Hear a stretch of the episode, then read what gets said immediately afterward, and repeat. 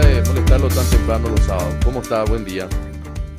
Apreciado Juan Pablo, para mí es un gusto, no sé si está acuerdo contigo, saludarte a vos, a, la audiencia de República Monumental. Te saludo de Casa Zapada, estamos dispuestos a, dictar una jornada de, de clase en la Escuela Judicial de, de cuyo cuerpo docente me honro formar parte. Estamos a tu orden siempre, Juan. Qué suerte, gracias doctor. Eh, mucho también se está hablando en torno a este tema, no menor, ¿verdad? La próxima designación de la, de la o del fiscal general. En efecto, Juan Pablo, partir diciendo que el rol del fiscal general del Estado está limitado Dentro de la estructura constitucional que nosotros tenemos y de la clásica división de poderes establecido por el artículo tercero de nuestra Constitución, en ejecutivo, legislativo y judicial, la constitución que nosotros tenemos también creó determinados órganos extraponer, entre ellos el Consejo de la Magistratura, el Jurado de Enjuiciamiento de Magistrados, y también, si, profundizamos en el análisis, el Ministerio Público, que si bien dentro de, del diseño constitucional se encuentra dentro del capítulo correspondiente al Poder Judicial, al capítulo tercero, le otorga una tarea no jurisdiccional. ¿Por qué no jurisdiccional? Porque los miembros del Ministerio Público no son jueces, sino que son representantes de la sociedad ante los órganos jurisdiccionales del Estado. Es decir, el Ministerio Público representa a la sociedad paraguaya, Juan Pablo, ante los distintos juzgados y tribunales del Paraguay. Por eso es tan importante la tarea de fiscal general del Estado, porque amén de que representa a la sociedad, goza también de autonomía funcional y administrativa, es decir, nadie en teoría debiera de imponerle al representante del Ministerio Público, al fiscal general del Estado, el rol, o mejor dicho, la tarea que va a desempeñar, la postura que va a sentar en determinados casos y además maneja una estructura presupuestaria demasiado importante. Así que muy relevante el proceso de selección que se va a llevar a cabo al interior del Consejo de la Magistratura para quienes se presenten como interesados a ser futuros fiscal o fiscal general del Estado, apreciado Pablo. Eso también es una cuestión no menor, doctor Galeano, porque definitivamente entramos en una vorágine que a mí me preocupa mucho, que ya eh, algunos medios de comunicación empiezan a construir una suerte de terna pero eso hace de que muchas personas se desalienten a querer participar porque en cierta forma dicen, no, esto ya está arreglado. Eh, hay que trabajar un mensaje comunicacional sobre eso, ¿no? Sin duda, y quien tiene que trabajar el mensaje comunicacional, Juan Pablo, es el propio Consejo de la Magistratura. ¿Por qué? Porque en la última designación del ministro de Corte estaba cansado que, o por lo menos desde distintos sectores, que un senador en ese entonces activo de la República iba a ser el Senado y luego el designado ministro de Corte. Y si bien hubo voces disidentes inicialmente de tres o cuatro miembros del Consejo, después solamente quedaron en dos y no pudieron evitar que se ternara a este senador activo y ocurrió eso que vos estás indicando, Juan Pablo. Lo que ya era, entre comillas, Vox Populi.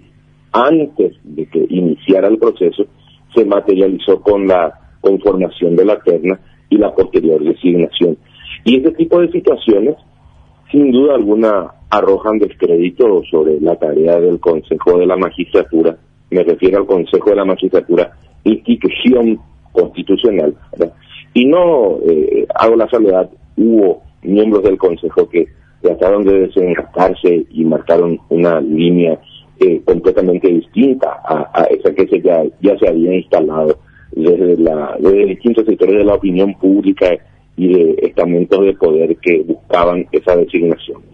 Pero el Consejo de la Magistratura tiene que dar señales claras si quiere ganarse de nuevo la confianza de la sociedad, porque cada uno de estos procesos de selección, Juan Pablo, sea de fiscal general del Estado y el ministro de Corte, es un nuevo examen para el Consejo de la Magistratura. porque toda esa credibilidad que, que se construyó cuando eh, se designó al ministro Eugenio Jiménez, Alberto Martínez Simón, eh, Manuel de Jesús Ramírez Candia o Carolina Llanes, eh, donde nadie pudo y nadie puede cuestionar el proceso interno que se llevó adelante porque eh, eran sin duda algunos de los mejores. Luego eso cayó en, en un declive cuando con la designación del ministro César Diesel, hay que decirlo, ¿verdad? porque también ya de distintos sectores se anunciaba con anterioridad al proceso que él iba a ser el ministro de Corte, se acentuó después con, con, con la siguiente selección. Entonces, la credibilidad se construye en cada proceso de selección, apreciado Juan Pablo, y es el Consejo de la Magistratura el que debe de cuidar, porque el día de mañana, ese daño que, que se le está haciendo a la imagen del Consejo, eh, va a hacer que el día de mañana, cuando se estudie una enmienda constitucional, una reforma constitucional, se ponga justamente en tela de juicio la eficacia o no de este órgano extrapoder. Doctor, le saluda Nahuel. Eh, en el 2014 se había iniciado un proceso eh, comunicacional desde el Consejo de la Magistratura, invitando a la gente que participe. También se había lanzado todo este sistema de, mm, de televisar y también en forma digital eh, mostrar las reuniones, los distintos debates, también eh, los coloquios de los distintos participantes para diversas eh, ternas. Y en, en, la última elección para ministro del Tribunal Superior de Justicia Electoral, surgió un, un, debate interno que yo no sé si es que llegó a mediatizarse sobre el tema de los exámenes. Eh, esto también genera un poco de suspicacia en, en estos procesos. A ver, primero un gusto saludarte, Nahuel. Y de hecho, en, en ese recuento que venís realizando, sí, e inició un proceso muy interesante con el entonces miembro del Consejo de la Magistratura por el Ejecutivo, doctor Enrique Herrera, que fue el que propició un reglamento general, no, mejor dicho, un reglamento para los concursos para fiscal general del Estado, ministro de Corte, etcétera, y otorgar puntos o un puntaje en base a criterios objetivos a los postulantes, correcto. Eh, esa primera experiencia tuvo sus cuestionamientos, sobre todo porque no se daban a publicidad los puntajes, no sé si recuerdan. Eh, sin embargo, los mismos postulantes empezaron a, dar a los medios de comunicación los puntajes que recibían de manera particular y, y la propia opinión pública, o mejor dicho, los medios de comunicación fueron eh, construyendo la tabla de puntuaciones. Y nos dimos cuenta que la integración de aquella primera terna, o esa terna para fiscal general del Estado, no era justamente, no, no estaba compuesta por los mejor puntuados. Eso propició que en el siguiente reglamento se mejorara y se dieran a publicidad las puntuaciones. Luego se suman los exámenes de conocimiento y así sucesivamente el reglamento fue sufriendo modificaciones en el afán de transparentar y de dar eh, mayor participación ciudadana, sobre todo en, el contraste de lo que se hace y lo que se dice al interior del Consejo de la Magistratura. Ahora bien, los exámenes de conocimiento, yo te diré que tengo mis serios cuestionamientos en cuanto a la necesidad de un examen de conocimiento para alguien que ya es doctor en Derecho y aspira a ser ministro de Corte, ¿verdad?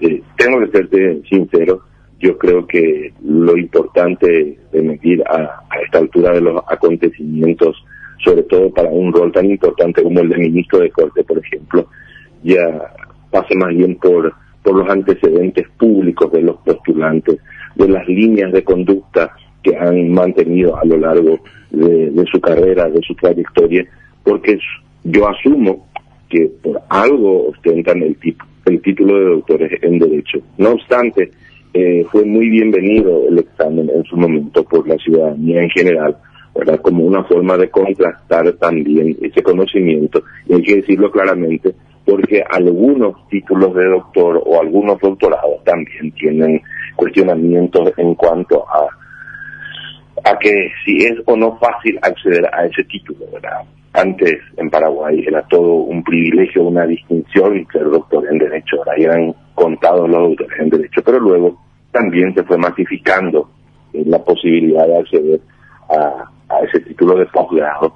Entonces, eh, es por allí que se instaló la idea del examen de conocimiento, pero tengo que ser sincero e insisto con esto.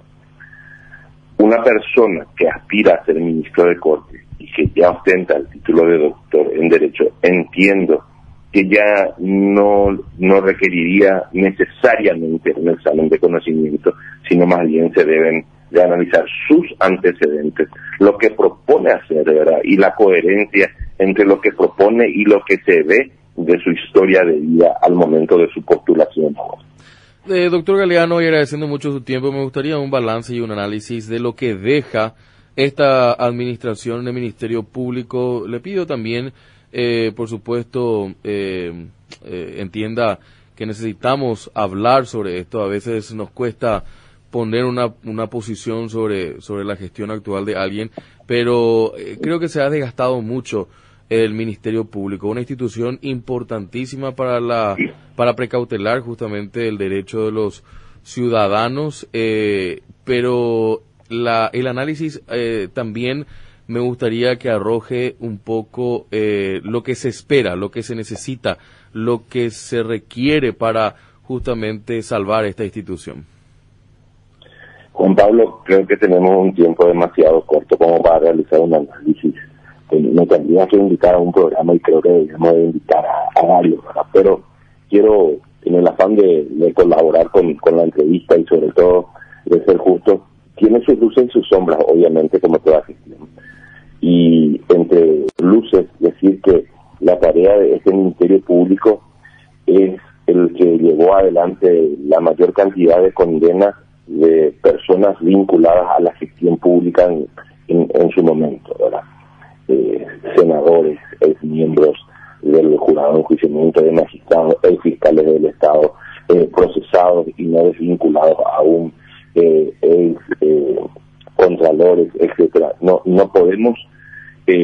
de ver el resultado objetivo de las condenas de personas que estuvieron vinculadas a, al manejo de la cosa pública y acusadas posteriormente de corrupción. Ese es un punto muy importante en favor de esta administración del Ministerio Público. Sin embargo, yo tengo que decir que más allá de que se le atribuye una vinculación con un sector político importante de la interna de la Asociación Nacional Republicana, yo te diré que como ciudadano y sobre todo eh, como usuario del sistema, mi mayor cuestionamiento a, esta Fiscalía General o a este Ministerio Público se da en su rol o su protagonismo durante la cuarentena dictada o dispuesta por el, por el Ejecutivo durante la pandemia. Se persiguió a ciudadanos eh, en base a una norma que evidentemente tenía serios cuestionamientos de orden constitucional y antes que convertirse en representante de la sociedad ante los órganos jurisdiccionales del Estado, se usó del sistema penal para perseguir a determinados activistas políticos. Por ejemplo, la doctora María Esther Roa, que fue procesada, imputada, acusada y llevada a juicio por violar las restricciones de la cuarentena cuando esas restricciones eran evidentemente inconstitucionales. Y el Ministerio Público avaló esa situación y no solamente contra ella, sino contra miles de ciudadanos que se dieron la necesidad incluso de, estar abonando eh, multas, etcétera, etcétera, etcétera. Doctor, Galeano, simplemente para complementar eso que estaba diciendo, ¿podemos decir de que la institución se utilizó como garrote? En el caso que te mencioné, sí. No, no quiero, no quiero generalizar, pero en el caso que te mencioné, sí. Se, buscó acallar a una persona que uno puede estar o no de acuerdo con su forma de protesta, pero que evidentemente eh, cumplía un rol de contralor social desde su protagonismo justamente al interior de la sociedad. Y por sobre todo eh, se utilizó, sí, eh, el Ministerio Público avaló, y no solamente el Ministerio Público, la propia Corte Suprema de Justicia y el presidente de la Corte Suprema de Justicia durante ese periodo también. O sea, quienes debían ser nuestra garantía, que eran la Fiscalía General, representante de la sociedad, y la Corte Suprema de Justicia, eran ellos mismos los que eh, avalaban esas restricciones de la libertad de ciudadanas impulsadas desde el interior del Poder Ejecutivo. ¿Cuál debería ser el perfil eh, realmente de la persona que saque a flote esta institución? Eh, ante, ante el descrédito que tiene también ante la ciudadanía, porque más allá de las fortalezas y debilidades hay una opinión pública, un ojo público puesto sobre el Ministerio eh, Público, sobre la Fiscalía General, te diré que hoy día, desde mi punto de vista estrictamente personal, del ciudadano Rubén Antonio Galeano que hace uso del sistema de justicia y ve el funcionamiento, te diría que Hoy necesitamos un fiscal general del Estado que venga desde fuera de la estructura de la fiscalía. Eh, en otro momento tal vez fue necesario que alguien desde el interior de la estructura, pero el momento histórico que vive el Ministerio Público, entiendo que requiere que venga un fiscal general de afuera que no esté, entre comillas, intoxicado con el que hace el actual y que de alguna manera pueda renovar la imagen, la expectativa y la esperanza que tiene la ciudadanía en el funcionamiento de un órgano tan importante como es el representante de la sociedad ante la Administración de Justicia, en este caso la Fiscalía General. Doctor Rubén Galeano, muchísimas gracias. Como siempre, estamos en contacto permanente. Eh, espero que la próxima vez me inviten a tomar un café allí en la mesa de trabajo. Para mí va a ser un gusto compartir con ustedes, Juan Pablo, sabes del aprecio personal que te tengo y tenemos que acompañar una jornada de con una guitarra. ¿Cómo no? ¿Cómo no? Te mando un gran abrazo, Juan Pablo, y un saludo también a la web.